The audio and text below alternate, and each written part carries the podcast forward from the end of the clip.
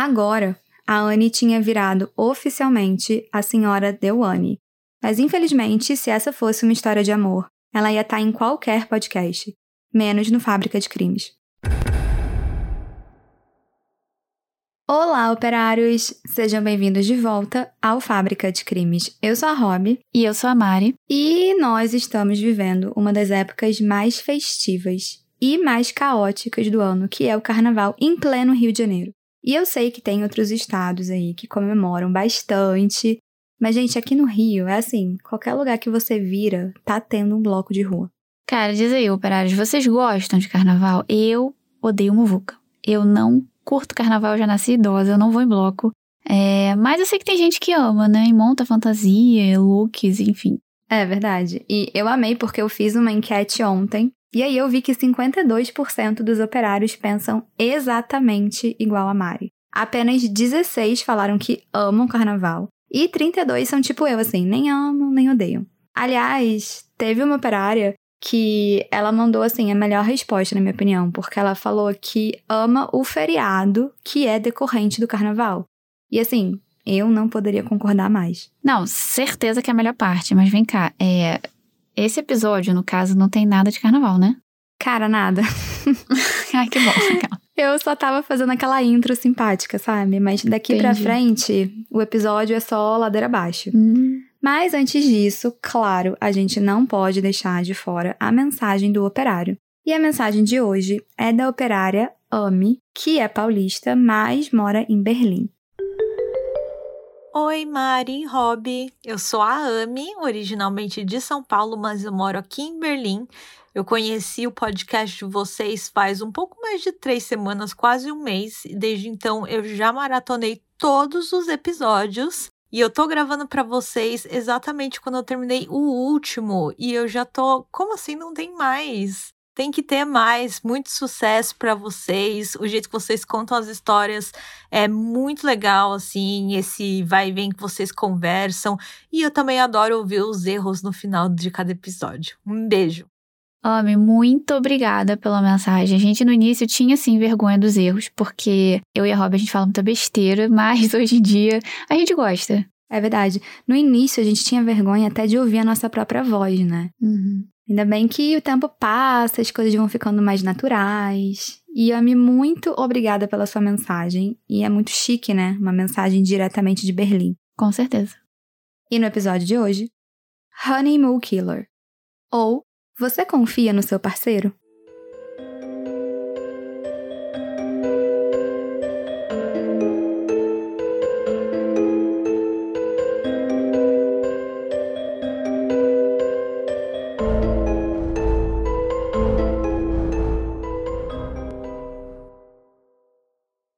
Então vamos lá. Hoje eu vou contar para vocês um caso que passa por vários países diferentes, mas que tem como foco a África do Sul, mais especificamente Cape Town, ou a Cidade do Cabo. Antes disso, eu vou falar sobre uma mulher, uma moça chamada Anne. Anne Nina Hindosha nasceu em 12 de março de 82 na Suécia. A Anne era filha de pais indianos que tinham migrado para Uganda e moraram por muitos anos lá na Uganda. Mas um fato que eu não fazia ideia é que no início dos anos 70, o presidente da Uganda, um cara chamado Idi Amin, literalmente expulsou a minoria indiana do sul da Ásia, né, que morava lá. E aí ele deu 90 dias para todas as pessoas que tinham vindo da Índia saírem do país. E dentre esses indianos estavam os pais da Anne, que buscaram e conseguiram asilo na Suécia. Aí, pelos próximos anos, eles viveram lá, e aí, por conta disso, a Anne nasceu e foi criada na Suécia. E junto da Anne, eles também tiveram outros dois filhos, a Ami e o Anis Hindosha. Aliás, a Anne era a irmã do meio. Bom, em todas as descrições que eu li e que assisti, né, da família falando da Anne, ela sempre era descrita como uma menina muito amorosa, é a mais amorosa, assim, dos três irmãos. Ela era aquela pessoa que gostava de unir todo mundo, que não deixava ficar um climão caso alguém brigasse. E ela era muito alegre, espontânea, desde criança. Então ela sempre estava fazendo piadinha, divertindo as pessoas, dançando, fazendo coreografia. Nas palavras do Anish, o irmão dela, just sometimes just call me and say, Anish, I love you the most in the world, and then just hang up. You know, the family was everything for her, and for us, Annie was everything as well. And... Ela às vezes me ligava do nada e falava: Anis, eu te amo mais do que tudo no mundo. E desligava. A família era tudo para ela e para nós a Anne era tudo. A Anne cresceu e continuou sendo uma adulta muito amorosa. Ela foi para a universidade e se formou em engenharia, e depois ela foi para a capital, em Estocolmo, e começou a trabalhar com marketing numa empresa de telecomunicações chamada Ericsson. A Anne, justamente por ser uma pessoa muito família, sempre sonhou em ter a própria família, né? Ela queria casar, ter filhos, aquela coisa, o pacote completo. E aí, no ano de 2009, quando a Anne tinha 28 anos, ela fez uma viagem para Londres que mudou a vida dela completamente. Nessa viagem, ela ficou com uma tia dela que apresentou ela para um cara chamado Shirien Dewane, de 30 anos. E a tia dela, como uma boa tia, né, que gosta de arranjar gente para as pessoas, estava cheia de boas intenções e pensou que o Shirien era assim o par perfeito para Anne, porque eles tinham a idade próxima, né? Ele era dois anos mais velho e principalmente, ele também tinha uma descendência indiana. A mãe dele tinha sofrido o mesmo que os pais da Anne, lá na Uganda. Só que em vez de buscar asilo na Suécia, ela foi para Inglaterra. E o pai dele era do Quênia e também tinha migrado para Inglaterra. Então, a família do Shirien estava toda concentrada na Inglaterra e foi lá que o pai dele abriu um negócio de casas de repouso para idosos, que deu assim super certo e o próprio Shirien trabalhava nesse business da família como contador. Quando você diz que esse negócio da família deu certo, você tá, tipo, sendo otimista? Não, então, na verdade, o negócio deu muito mais do que apenas certo. Eles ficaram muito ricos. Então, só para você ter uma noção, eu li que o Shirien, ele já tinha feito o primeiro milhão dele antes de fazer 30 anos. Tá, então faz sentido a tia da Anne achar que ele é um bom partido, porque além dele ser jovem, com descendência indiana, ele era agora um milionário. Ah, com certeza. E assim, a gente ia ser muito ingênua, né, se falasse que ela não considerou isso. E como eu disse, foi ela que apresentou os dois, né? Só que ela fez isso marcando um encontro às cegas para eles. Então, basicamente, eles não se conheciam e se encontraram pela primeira vez num café lá em Londres. Aliás, é só um detalhe para os operários, operários solteiros, é sempre marque, gente, primeiro encontro em local público. Por mais que a pessoa que você tá falando pareça, sei lá, a melhor pessoa do mundo, a verdade é que você não conhece ela. E sim, ela pode muito bem ser um criminoso, né? Um psicopata, não sei. É. E foi mal aí pelo balde de água fria, mas operários não sejam trouxas. Na internet todo mundo é perfeito, lindo, maravilhoso, mas saibam que é tudo uma grande mentira. Perfeição não existe. Mas infelizmente gente maluca é o que não falta. Mas enfim, a Anne e o Shirien se encontraram aí nesse café e assim, não bateu, sabe? Não rolou química, o papo era muito chato, e eu imagino que deva ter sido super constrangedor para eles, mas eles decidiram que valia a pena ir tentar, né, no segundo encontro. Aí, a partir do segundo encontro, as coisas ficaram um pouco mais naturais, eu acho, né? Então, eles estavam um pouco menos nervosos e andou um pouco melhor. E um ponto que eu não posso afirmar 100%, mas que eu acho que ajudou muito, foi o fato deles terem os mesmos valores. Então, por exemplo, o Shirien, ele falou para Anne que ele só acreditava em sexo depois do casamento, e ela gostou muito disso. E aí a coisa engatou. Eles tiveram outros dates e aí eventualmente começaram um relacionamento mais firme. Firme ao ponto da Anne voltar para Suécia e levar o Shirien para apresentar para a família dela. E ele foi aprovado pela família Rindosha? Foi. A família adorou ele, achou que ele parecia mesmo assim o par perfeito para ela e que eles faziam um lindo casal. Aliás, eu não falei isso antes, mas os dois eram muito bonitos. Principalmente a Anne, ela era linda. Então dá só uma olhada, Mari. Então, os dois são bonitos, mas ela é muito, muito bonita. Cara, ela é muito bonita. Ela tem um rosto muito simétrico, parece modelo. É, os dois estão num, num avião, ao que parece. Os dois estão sentados, ele com uma camisa azul, ela com uma, uma bata assim, meio branca, com uma fitinha preta, cabelo castanho, os dois, olhos castanhos também, e os dois estão sorrindo pra foto. Mas ela é muito bonita. Sim. Só que o grande problema, como vocês já devem imaginar, é que o Shirien morava na Inglaterra e a Anne morava na Suécia. Então, nesse início de relacionamento, tudo era à distância. E uma curiosidade pessoal é que eu, Rob, eu já namorei muitos anos à distância, e só quem viveu isso sabe como que é complicado e caro, né? Mas pelo menos dinheiro não era problema para eles. O relacionamento à distância durou um ano inteiro. Aí eles tiveram uma briga ali, brevemente, em 2010, e se separaram. Mas aí logo depois eles voltaram e decidiram que para dar certo de verdade, eles tinham que estar tá no mesmo lugar. A Anne então acabou cedendo e deixou a vida dela na Suécia e foi para a Inglaterra para ficar mais perto do Shirien. Em maio de 2010, alguns meses depois da Anne já estar tá morando lá na Inglaterra, ela foi pedida em noivado e disse sim. E aí começaram os preparativos para o casamento. Só que não foi um casamento qualquer, foi o casamento.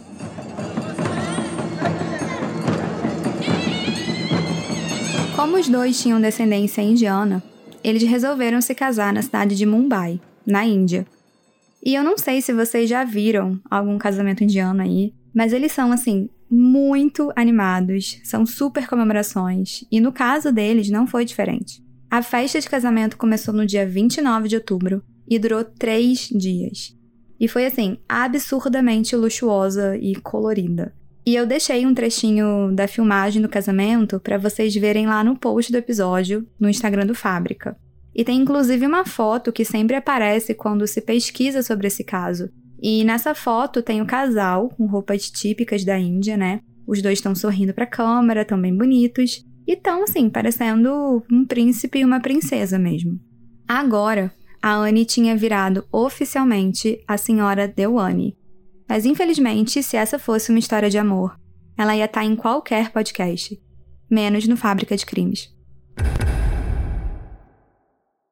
Depois do casamento mágico em Mumbai, digno de um conto de fadas, a Anne e o Shirien foram para a lua de mel no dia 7 de novembro. E o Shirien, muito romântico, resolveu fazer uma surpresa para a esposa. Ele não contou para Anne aonde que ia ser a lua de mel, então ela só descobriu quando ela chegou lá. E o local escolhido foi a cidade do Cabo, que é uma cidade portuária que fica na costa sudoeste da África do Sul. E ela é conhecida por ser assim uma das cidades mais bonitas do mundo. Inclusive, eu olhei várias fotos e vídeos e eu achei uma vibe meio Rio de Janeiro. Tem uma mistura de praia, montanha, natureza, modernidade. Realmente é bem bonito. E a Anne, quando viu que a lua de mel ia ser lá, ela ficou super feliz.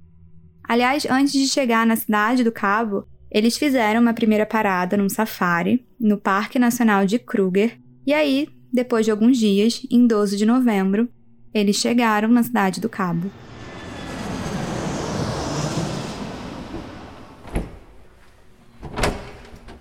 Senhoras e senhores passageiros, sejam bem-vindos a Cape Town, a cidade do Cabo. Assim que o casal chegou na cidade do Cabo, o Shirien chamou um táxi para levar eles até o hotel.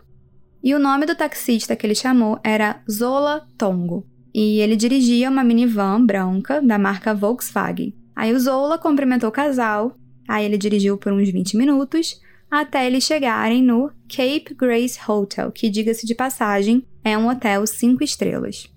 O taxista Zola então estaciona na frente do hotel e a Anne sai para fazer o check-in. Enquanto isso, o Shirien ele fica com as malas e fica ali batendo um papo com o Zola. Ele agradece a corrida até o hotel e pergunta se ele teria interesse em ficar assim meio que de motorista deles, né, durante a estadia na cidade do Cabo. O Shirien explicou que como o Zola era um local, né, ele era da área, ele ia poder mostrar os melhores lugares, né, dar uma visão geral do lugar, tipo um guia local mesmo. E o Zola falou, claro, né, tinham vários lugares legais para eles visitarem na cidade do Cabo.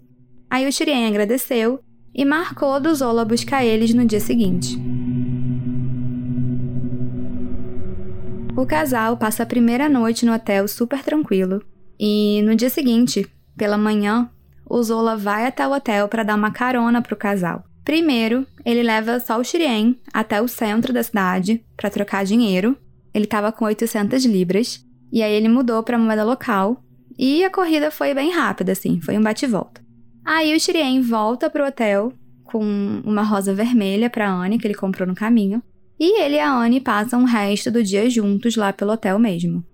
Aí, por volta de umas sete e meia da noite, o Zola volta até o hotel para buscar eles porque eles tinham feito naquela noite uma reserva para jantar num restaurante chamado 96 Winery Road, que pelo que eu vi no site do restaurante é especializado em vinhos e é super bonitinho.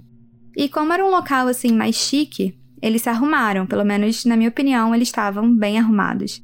O Shirien ele estava com um terno e a Anne estava com um vestido e uma meia calça preta. E esse restaurante, o 96 Winery Road, pelo que eu vi no Google Maps, fica a uns 35 minutos de carro do hotel que eles estavam hospedados. Eles então entram no carro do Zola e ele começa a dirigir.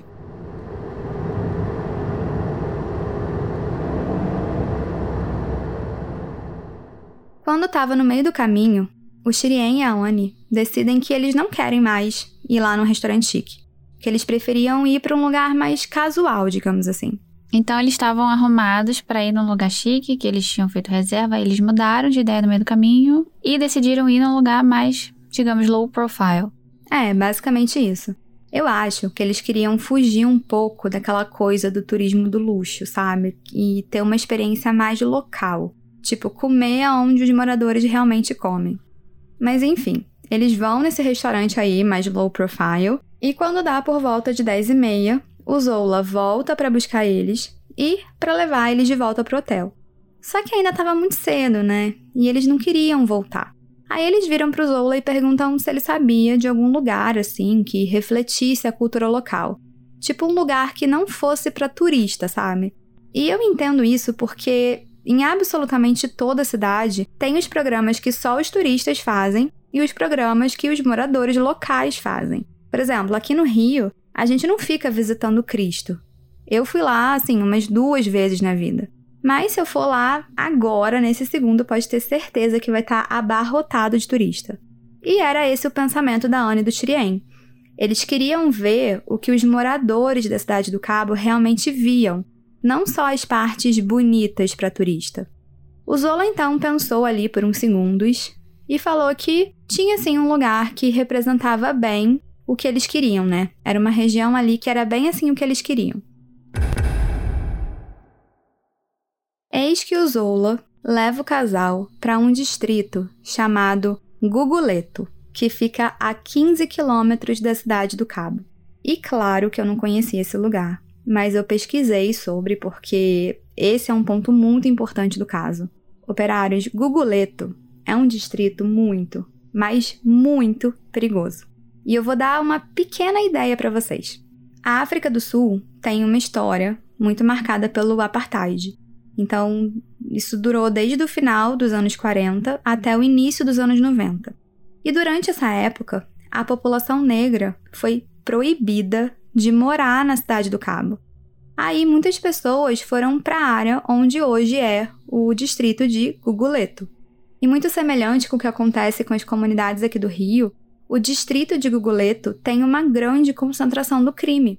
O caso de hoje né, se passa em 2010, e segundo estatísticas do South African Institute of Race Relations, mais de 700 pessoas foram mortas em Guguleto entre 2005 e 2010. Isso dá um assassinato a cada dois dias e meio, ao longo de cinco anos. Cara, essa taxa de crime é muito alta. Tudo bem que o casal pediu para conhecer como as pessoas locais vivem, mas levar eles diretamente para uma das áreas mais perigosas não é uma ideia boa, né? Pois é. E isso sem falar que já era de noite, né? Por volta de umas 10 e meia da noite. Mas eles estavam super animados, né? Eles queriam conhecer o tal distrito de Guguleto. Quando eles estavam chegando em Guguleto, o Zola parou num sinal vermelho e ficou lá esperando até que o sinal virasse verde de novo. Eis que de repente, dois homens armados aparecem do nada e começam a bater nas janelas do carro. Eles mandam Zola descer do carro. Aí um dos homens senta na cadeira do motorista, enquanto o outro homem senta no banco de trás, junto com Shirien e com a Anne. Os homens armados então anunciam que aquilo é um assalto, né? Mas que eles só querem o carro. Então eles não querem ferir o casal. Aquilo não era um sequestro. Por isso eles iam deixar eles descerem, só que eles iam fazer isso com cada um separadamente. O homem que tá no motorista começa a dirigir, e aí depois de uns 20 minutos, eles mandam um Shirien entregar todos os pertences dele e mandam ele descer. Aí, eles continuam dirigindo com a Anne ainda no banco de trás. Quando os homens armados mandaram o Zola descer do carro, ele nem pensou duas vezes, ele correu para a delegacia de Guguleto e avisou o que tinha acontecido para a polícia. Aí, 20 minutos depois, quando mandaram o Shirien descer, ele fez a mesma coisa, só que como ele não conhecia a região e estava sem os pertences, ele não sabia ali onde tinha uma delegacia, né? Então ele começou a bater de porta em porta nas casas, até que uma pessoa deixou ele entrar. Ele contou o que tinha acontecido e aí ligou para a polícia. Pouco tempo depois, a polícia chegou e começou a procurar pela minivan branca do Zola e pela Anne, né? Inclusive, nesse primeiro momento, o Shirien até ajudou nas buscas ali com a polícia, mas logo depois ele foi levado de volta para o hotel e teve que ficar esperando por respostas lá. E um detalhe é que, apesar dos homens armados terem falado que eles queriam apenas o carro, eles não tinham liberado a Anne, né? Só o Shirien. Por isso, a polícia estava tratando o caso como sendo um sequestro, não apenas um roubo de carro. É, faz mais sentido, até pelo fato de ser mulher, a gente já imagina que o pior vai acontecer, porque ela ficou numa situação muito vulnerável dentro de um carro, né, com dois homens armados. Exatamente. E imagina o Shirien, né? Pensando a mesma coisa e tendo que ficar sentado esperando no hotel enquanto a polícia procura pela esposa. E durante as buscas da polícia, ele ligou para a família dele, lá na Inglaterra, e contou o que tinha acontecido. Só que ele não teve coragem de falar com a família da Anne. Por isso, quem deu a notícia para a família Hindosha, que estava lá na Suécia, né, não foi ele, foi a família dele. E o pai da Anne como vocês devem imaginar, ficou absolutamente em choque. Ele parou tudo o que ele estava fazendo, pegou o primeiro voo da Suécia até a cidade do Cabo. E ele disse que estava disposto a pagar qualquer quantia, qualquer coisa que fosse aos sequestradores para poder ter a filha de volta.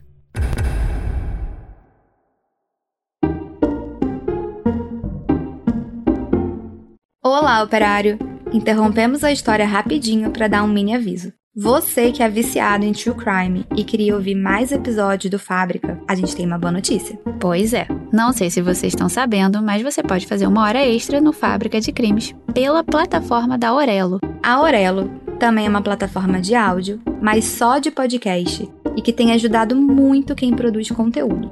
E lá os operários podem apoiar o Fábrica de Crimes, tipo financeiramente, para ajudar no crescimento do podcast e aí, em troca, vocês ganham acesso a episódios exclusivos todo mês. Além do que, os nomes dos operários apoiadores entram na área dedicada a eles no nosso site www.fabricadecrimes.com.br. Então, para apoiar o Fábrica, basta acessar pelo seu computador o site orelo.cc barra Fábrica de Crimes. Lá você clica em apoiar e desbloqueia episódios exclusivos.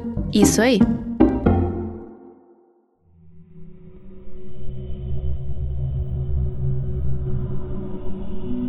No dia seguinte, em 14 de novembro, a polícia de Guguleto recebeu um telefonema de uma pessoa que disse ter visto uma minivan branca abandonada no distrito de Kayelitsa, que fica a 14 minutos de Guguleto. Quando era por volta de 7h50 da manhã, a polícia chegou no local e foi até a minivan. Eles abriram a porta e no banco traseiro encontraram o corpo já sem vida da Anne.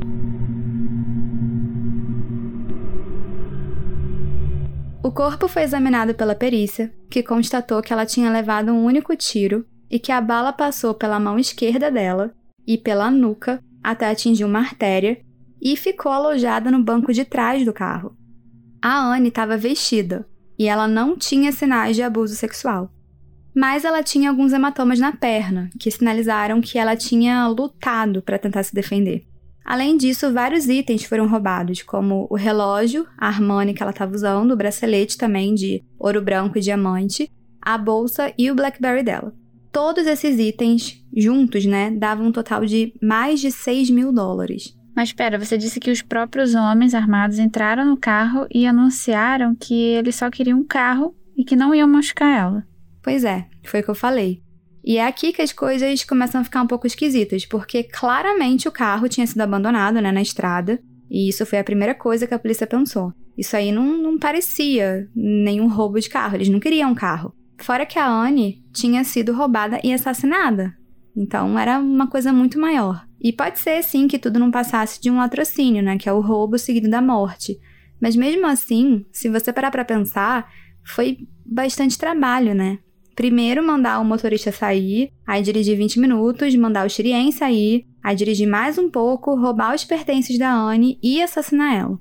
E a polícia conhecia muito bem os crimes que aconteciam ali por Guguleto.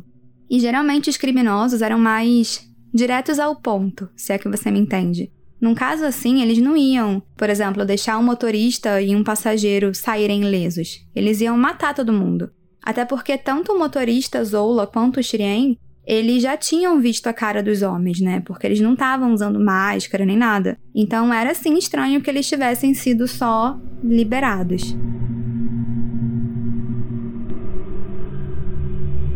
Os peritos colheram todas as evidências que estavam na minivan e levaram para o laboratório. Essas evidências incluíam impressões digitais de muitas pessoas, né? Porque a minivan, na verdade, era um instrumento de trabalho do Zola, que era taxista. Então, como vocês devem imaginar, tinha, assim, milhões de digitais de milhões de passageiros. Só que, como eu disse, a Anne, ela tinha sinais de luta. Então, algumas impressões digitais acabaram se destacando um pouco mais. Essas impressões eram da palma da mão de um homem que foi identificado como Zolili Mangieri, porque ele já tinha uma ficha criminal ali na polícia por pequenos crimes. O Zolili tinha 25 anos e ele foi preso no dia 16 de novembro, ou seja, três dias depois da noite do crime. E ele foi interrogado e logo de cara, assim, admitiu que sim, ele e um colega chamado Mzio Amadoda Kawabe tinham roubado o casal e assassinado a Anne. O Mzio Amadoda ele foi localizado e preso dois dias depois, em 18 de novembro. Ele tinha 27 anos e também tinha ficha criminal por pequenos crimes. E, igual ao Zolili, ele também confessou os roubos e o assassinato assim de cara, só que ele complementou dizendo que tinha um terceiro cara que ajudou eles. O nome desse cara era Mondi Bolombo. Ele tinha 33 anos e foi localizado e preso no mesmo dia 18. Só que, pasmem, o Mondi, ele contou a mesma versão do Zolili e do Mzio Amadoda. Só que ele disse que o Zola, assim, o taxista, dono da minivan, tinha falado com ele uns dias antes, pedindo para ele ajudar a assaltar o casal e, enfim, o Monde teria agido ali como uma espécie de agente e passado esse trabalho aí para os outros dois caras. Então, na verdade, eram quatro pessoas. O Zolili, o Zio Amadota, o Monde e o próprio Zola, que era o motorista da minivan. Nesse momento, sim. Mas se você perceber, a cada pessoa que ia sendo interrogada, a história era confirmada, né? Só que mais um detalhe era confirmado. E isso não foi diferente com o próprio Zola. Alguns dias depois desse relato aí do Monde, o Zoli foi preso e confessou tudo. E no fim, ele também deu um detalhe a mais. Ele tinha sim contratado o Monde, que por sua vez tinha sim aliciado os outros dois caras para cometer os crimes, mas ele só tinha feito isso tudo porque ele tinha recebido uma ordem do Shirien.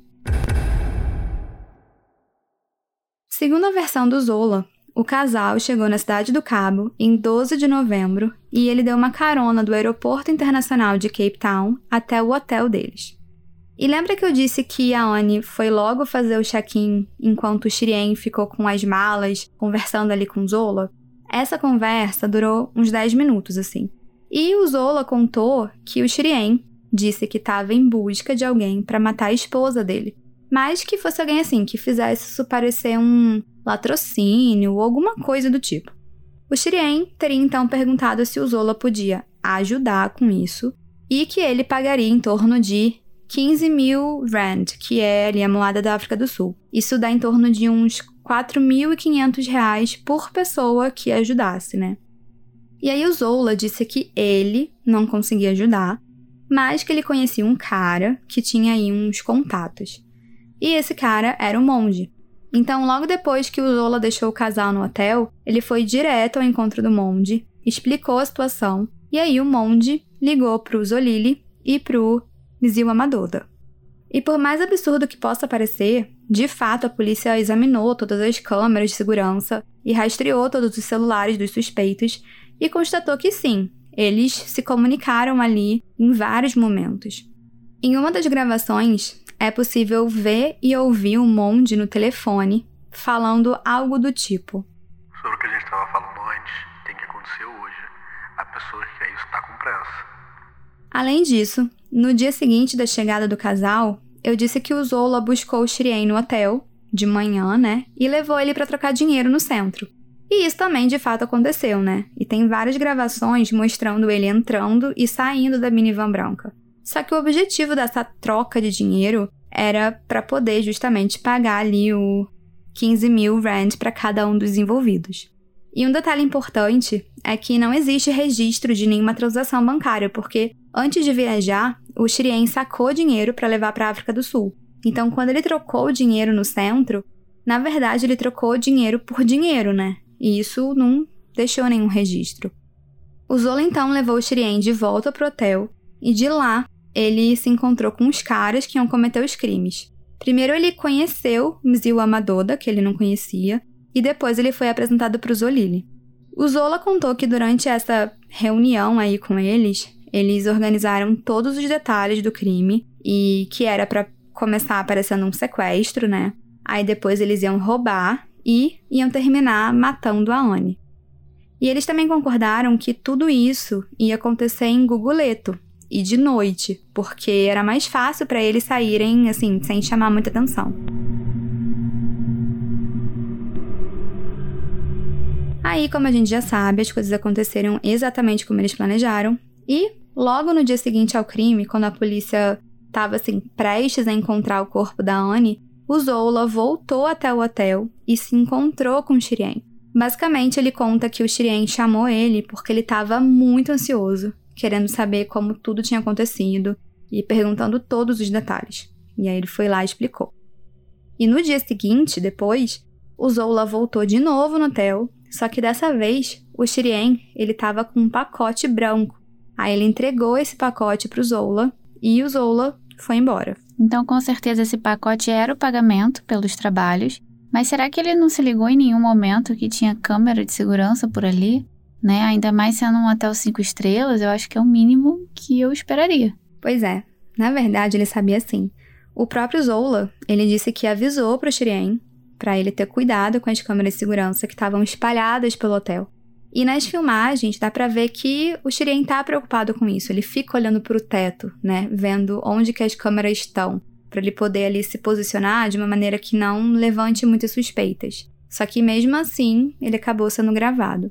E eu vou deixar alguns trechos das câmeras no post desse episódio lá no Instagram do Fábrica, mas basicamente tudo que o Zola contou para a polícia foi meio que comprovado pela união aí das imagens das câmeras de segurança, das ligações e das mensagens de texto entre os envolvidos. É, isso é muito chocante, além do fato dele ter arquitetado a morte da própria esposa na lua de mel, é, mas também trocar mensagem sem achar que seria pego depois. É, eu diria assim que não foi muito inteligente. Até porque a polícia achou duas conversas que foram, assim, muito bizarras. E eu vou falar delas agora. A primeira é uma troca de mensagens entre o Shirien e o Zola, só que essa conversa aconteceu no exato momento em que eles estavam indo para o Goleto, tipo, poucos momentos antes da Anne ser assassinada. E a situação é muito estranha, porque se você parar para pensar, dentro do carro tinha literalmente a Anne, o Shirien e o Zola. Então, por que eles dois estariam falando por mensagem? Obviamente que o que eles estavam falando não podia ser falado na frente dela, porque era justamente o assassinato dela. Sim. E a segunda conversa bizarra que a polícia viu foi entre a Anne e a família dela. Isso porque durante a lua de mel, a Anne mandou várias mensagens falando que ela estava muito infeliz e que ela tinha feito uma péssima decisão em se casar com Shirien. Ela chegou a escrever, inclusive, que ela odiava ele. E, assim, você pode até estar tá insegura, né, se vai dar certo ou não, e mesmo assim acabar se casando com a pessoa, mas definitivamente não se case com uma pessoa que você odeia. E por mais bizarro que isso soe para mim, né, eu entendo o contexto cultural dos dois, que era diferente do nosso. E é verdade, eu entendo mesmo. Eu já conheci algumas indianas, e eu acho que eu até já comentei disso no caso que a gente fez da Vila Nitari, que é o episódio 39, que eu amo. E essas minhas amigas indianas, elas me explicaram sobre o peso do casamento na Índia. E a Anne, ela levava muito isso com ela, né? Esse peso do casamento. Tá, e o que, que o Shirien tinha a dizer sobre tudo isso? Porque até então ele era uma vítima que tinha perdido a esposa, né? Bom, ele negou tudo. Ele disse que essa versão do Zola era uma armação para ele parecer o mentor dos crimes, mas que na verdade ele era uma vítima e que ele estava completamente arrasado com a morte da Anne. O problema é que todas as vezes que ele ia contar detalhadamente o que aconteceu naquela noite do dia 13, ele mudava algum detalhe. Por exemplo, às vezes ele se confundia com a hora e até com algumas informações básicas, tipo o que que os criminosos tinham roubado. Tá, como assim? Então, primeiro ele disse que os homens, antes de mandarem ele saltar do carro, pediram todos os pertences dele e ele entregou. Então essa é a versão oficial que ele contou para a polícia. Só que aí, umas horas depois, ele se lembrou que, na verdade, ele tinha escondido um anel de noivado da Anne no banco de trás do carro. E esse anel vale apenas 25 mil dólares. Então, sei lá, eu acho que não é um pequeno detalhe que você esqueceria. Mas ele se esqueceu, né? E aí depois ligou para a polícia para contar que ele tinha lembrado. É, a gente até pode pensar que ele era tão rico que 25 mil dólares não era uma grande quantia. Mas mesmo assim é estranho deixar esse detalhe de fora, ainda mais sendo interrogado pela polícia, né? Sim.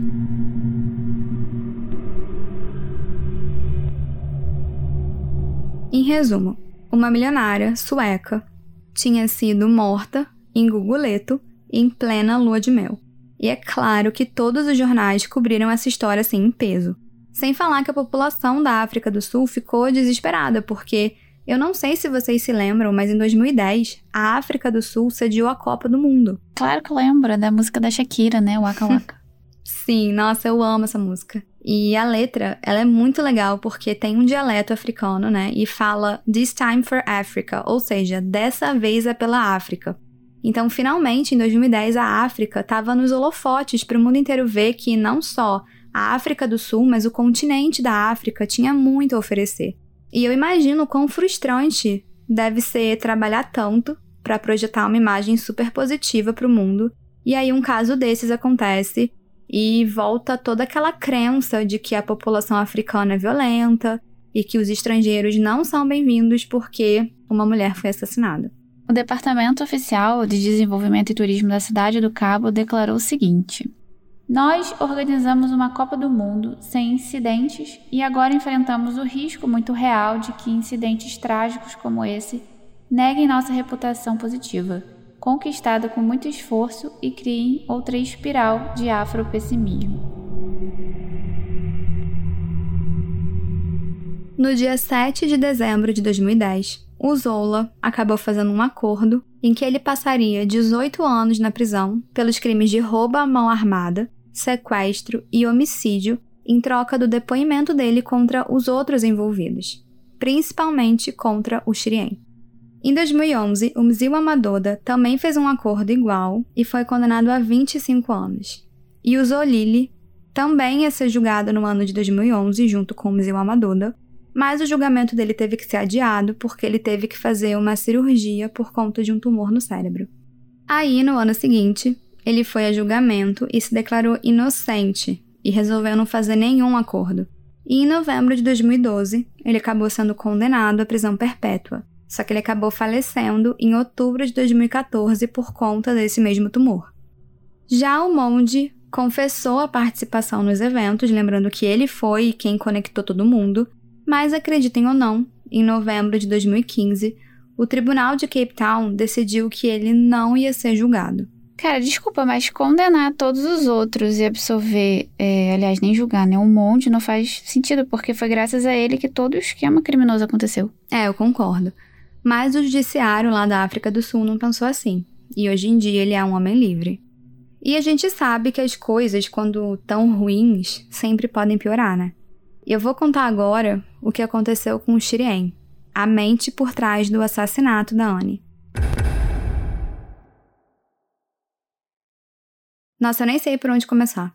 Primeiro de tudo, vocês devem estar se perguntando por que, que ele mandou matar a esposa, que ele tinha literalmente acabado de se casar. Olha, eu não vou mentir que cônjuge matando cônjuge não é uma coisa assim tão incomum, tá? E aí fica mais um balde de água fria, porque não dá para confiar em ninguém. Só que geralmente essas mortes aí de parceiros, né, são ocasionadas por conta de relacionamentos abusivos ou por conta de dinheiro, só que nesse caso aqui foi muito diferente. O Shirien, ele não precisava de dinheiro. E ele não podia ser considerado abusivo, porque a verdade é que ele nem dava muita bola para Anne. E ele não dava bola porque o Shirien era homossexual.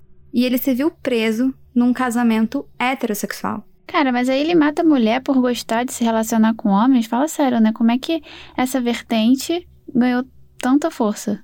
Então, a Anne, ela foi assassinada e eu disse que a família dela nem pensou duas vezes, né? E foi direto para a cidade do Cabo para acompanhar tudo. Só que o Shirien, ele não ficou ali para acompanhar as investigações. No dia seguinte ao crime, a gente já sabe que ele se encontrou com Zola no hotel e no dia seguinte também para poder entregar aquele pacote branco. E tudo isso a gente tem certeza porque existem imagens de câmeras de segurança que mostram esses encontros com Zola. Só que no terceiro dia, ele já estava assim, pegando o avião, indo de volta para Inglaterra. O que eu diria que é um pouco insensível, mas sendo ele o principal suspeito, na verdade é uma coisa bem esperta se fazer. Mas a minha sensação é que o Shirien, ele já não estava assim com o menor saco de manter as aparências. Em 17 de novembro, o corpo da Anne foi enviado para a família lá na Suécia.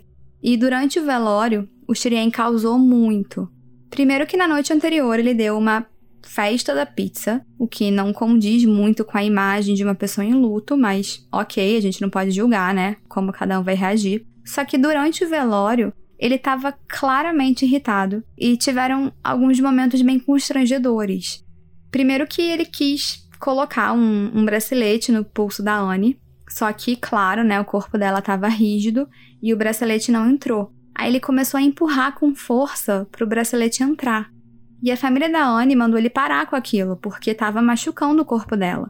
E ele ficou irritado e, tipo, soltou o braço dela de qualquer jeito, sabe? Aí depois ele teve algum tipo de ataque, jogou todas as flores e cartas que tinham deixado pra Anne no chão. Cara, esse comportamento é inacreditável, né? Claro que ele poderia estar vivendo esse estresse extremo, mas sabendo de todos os detalhes do caso, a gente já tende a achar que é um descaso dele com a Anne. Então ele estava pouco se lixando, não queria nem estar ali, na verdade. Sim. E como nesse momento todos os olhos já estavam começando a ficar muito em cima dele, né? Ele contratou um especialista em relações públicas para melhorar a imagem dele. Só que esse cara contratado era ninguém mais, ninguém menos do que Max Clifford. E sinceramente, se vocês quiserem, a gente pode fazer um episódio inteiro dedicado ao Max Clifford, mas em resumo, ele era um publicitário super famoso que foi acusado de muito abuso sexual. Bom, o Max ajudou o Shirien a limpar a imagem dele, né? E ser visto como uma vítima e como um marido que perdeu a esposa na lua de mel e que estava vivendo um luto. E isso colou? Cara, eu acho que até poderia ter colado. O problema é que logo veio esse boato aí gigante de que o Shirien era homossexual e meio que estragou tudo. E isso aconteceu depois que um garoto de programa, que se intitulava German Master ou Mestre Alemão, né, veio a público contar que ele teve relações com Shirien. Três vezes, na verdade, sendo que a última aconteceu um mês antes do casamento. Ah, lembrando que ele mesmo falou pra Anne que não acreditava em sexo antes do casamento. Pois é. E esse German Master, ele também disse que o Shrien, ele era bem ativo num site chamado Gaydar, que basicamente é um site de encontros para homens gays e bissexuais. Inclusive, foi verificado que na noite que a Anne morreu, né? Logo depois da morte dela, o Shirien chegou a acessar esse site gaydar. Então, assim, todo o trabalho de imagem de marido em luto que o Max Clifford tinha feito foi por água abaixo. Ele e o Shirien, eles tentaram de tudo quanto é jeito negar esses boatos nessas acusações, mas era tarde demais, porque quanto mais eles negavam, mais histórias iam aparecendo. Segundo o German Master, o Shirien disse que se ele contasse para a família que era gay, eles iam desonrar ele. E que por isso ele tinha que achar um jeito de se livrar do casamento. Na esfera judicial, o Shirien foi acusado de cinco crimes, segundo as leis da África do Sul: conspiração, roubo com circunstâncias agravantes, assassinato, sequestro e obstrução de justiça. Ele se declarou inocente de todas as acusações, só que ele estava na Inglaterra, né? Ele tinha literalmente saído da África, enquanto todos os outros envolvidos já tinham sido julgados na África do Sul. Por isso, ele teve dois pedidos de extradição: o primeiro em 2011 e o segundo em 2014. Em 2011, a defesa do Chirien alegou que ele estava com depressão profunda e sofrendo com estresse pós-traumático, né, por conta da perda da esposa e dos boatos de que ele era gay e assassino. O tribunal então deu um tempo para ele melhorar e ele foi enviado para uma clínica psiquiátrica e o julgamento foi adiado e só aconteceu em 2014. Então foram mais três anos longos de espera para a família da Anne. Sim. E a família deu várias entrevistas falando que se o Shirien não tinha nada para esconder, se ele era mesmo inocente, ele devia sim ir a julgamento e falar isso para todo mundo. Nas palavras do pai da Anne para Sky News, uma semana antes do julgamento, hope, we hope we get the answers. And the trial is very soon and, and uh, we really hope we get we know what really happened to Annie. That's all we're asking for. Tell us the truth. Tell us what happened. You were there with her. Ele disse: Eu espero que a gente tenha respostas. O julgamento é muito em breve. Eu realmente espero que a gente entenda o que aconteceu com a Anne. É tudo o que estamos pedindo. Nos conte a verdade. Nos conte o que aconteceu. Você estava lá. Nos conte. E durante o julgamento, a acusação usou as notícias que tinham saído sobre o Shrien ser o que eles chamaram de secretamente gay e falaram que ele tinha uma vida dupla, porque ele se relacionava com homens e ele estava ali arquitetando a morte da Anne para poder ter o caminho livre, né? Para poder ficar com esses homens. Isso porque no hinduísmo o divórcio não era permitido. Então ele acabou tendo que assassinar a Anne para poder ficar ali livre. Já a defesa do Shrien tentou trabalhar com o que eles tinham. Então eles falaram que o Shrien era bissexual e não homossexual e que ele não estava traindo a esposa com homens. Além disso, foi argumentado que o casal estava tentando engravidar o que corroboraria que ele não tinha a intenção de matar a Anne. O principal problema desse julgamento é que todos os outros acusados que tinham feito acordos, né, eles foram ouvidos, só que eles se enrolaram ali nos detalhes dos fatos, então a juíza designada, que era a Judge Traversal, acabou absolvendo o Shirien por falta de evidências. E nas palavras dela, a meu ver, os depoimentos dessas testemunhas são tão repletos de contradições fundamentais sobre os principais componentes do caso que posso ignorá-los. Ao fazer essa constatação, leve em consideração que todas as três testemunhas, o Sr. Tongo, o Sr.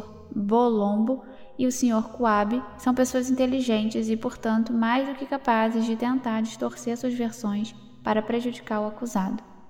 Apesar de tudo apontar para o envolvimento do Shrien na morte da Anne, ele hoje é um homem livre e muito se argumentou aí se a Judge Traversal teria sido comprada pela família do Shrien. Teve até uma reclamação formal feita contra ela em 2015, mas que também não deu em nada.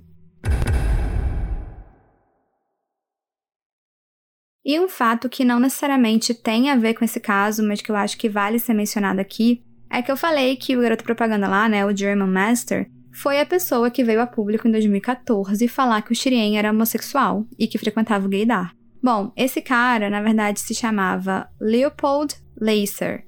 Acontece que em 2016, dois anos depois dele ter soltado essa bomba, ele foi encontrado enforcado na casa dele na Inglaterra.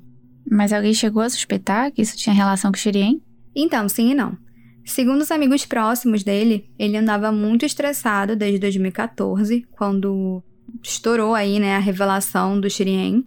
E como eu disse, ele trabalhava com um programa. Então ele tinha um site para poder agendar ali os encontros com os clientes. Só que depois desse escândalo, ele acabou perdendo muito cliente e ele teve que tirar o site do ar. Nisso, a renda dele, que era por volta ali de 5 mil euros, caiu muito. E o estresse era tanto que ele não teria aguentado e tirou a própria vida. Isso é muito triste, porque mesmo que o Shireen não tivesse fisicamente ido lá, enforcado Leopold, o caso todo serviu indiretamente como uma espécie de gatilho para ele mesmo fazer isso. Muitas vidas então acabaram sendo afetadas.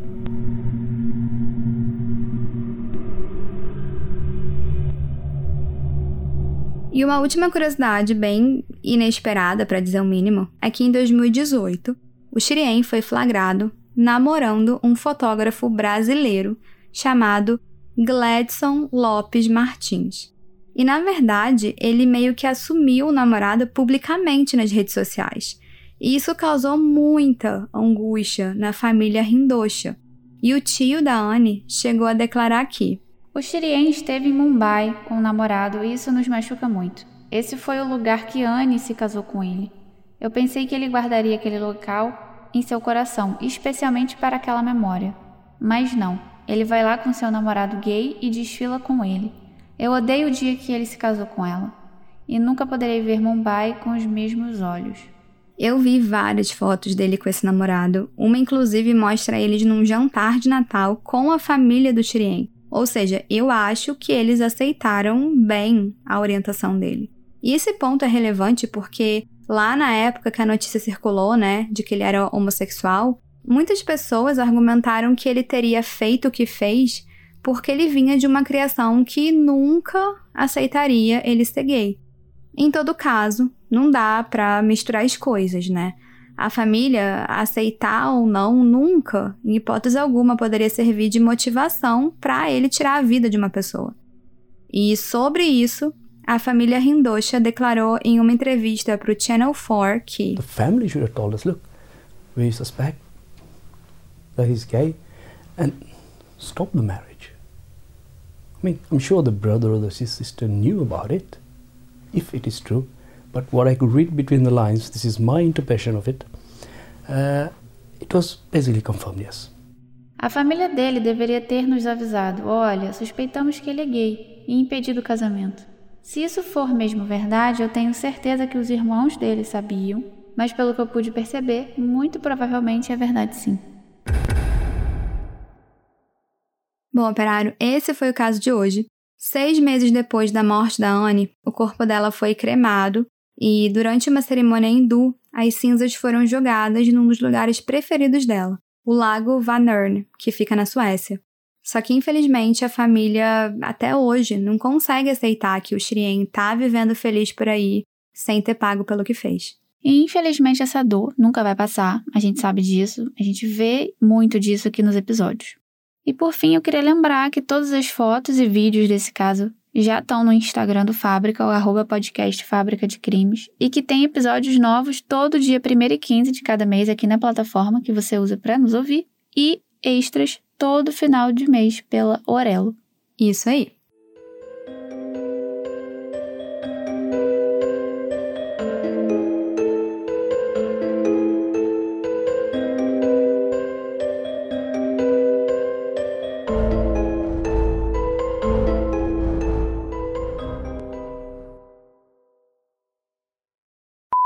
O que eu estava falando é que eu não estou entendendo que tanto OVNI é esse que tá brotando.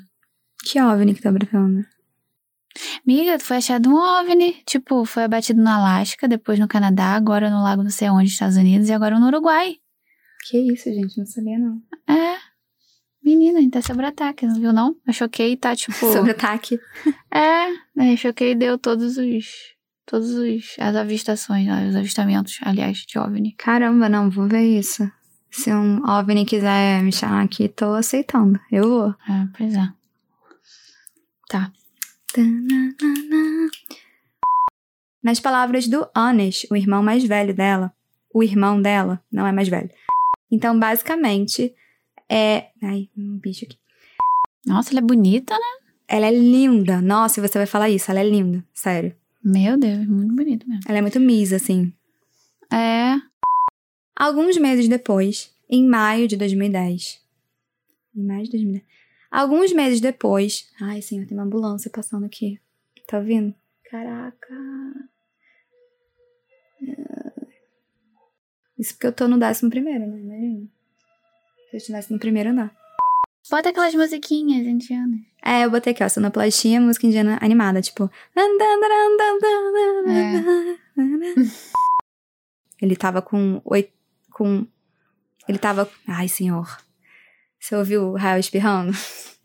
Tem algum ventilador ligado aí? Não, mas eu tô ouvindo um sh, um chiado assim. Eu achei que fosse aí. Eu tô ouvindo um. Não, não é aqui não. Sabe? Cara, tá tocando. Didi. Espero que não saia. Eu não tô ouvindo, pelo menos, mas não sei se tá captando, né? Cheia de mania. É, calma, tá. Ai, gente, no Bom. carnaval é difícil. É, tava tudo ok. Agora o homem resolveu botar o rádio alto. E é você, tá? Eu sei. É... Da mão pra nuca pra artéria. Ai, meu Deus, você falou, me confundiu toda. Eu falei tudo errado. Vou falar de novo isso. Então, na verdade, eram quatro pessoas. O Cholili... É Cholili que fala? Zolili. Zolili? É. Tá. Além disso, foi argumentado que o casal estava tentando engravidar, o que corroboraria, corroboraria, o que corroba, Corroborarei. corroboraria, Infelizmente, é uma dor que não vai passar. A gente vê muito disso aqui. Peraí que passou uma moto. Este podcast foi editado por Vitor Assis.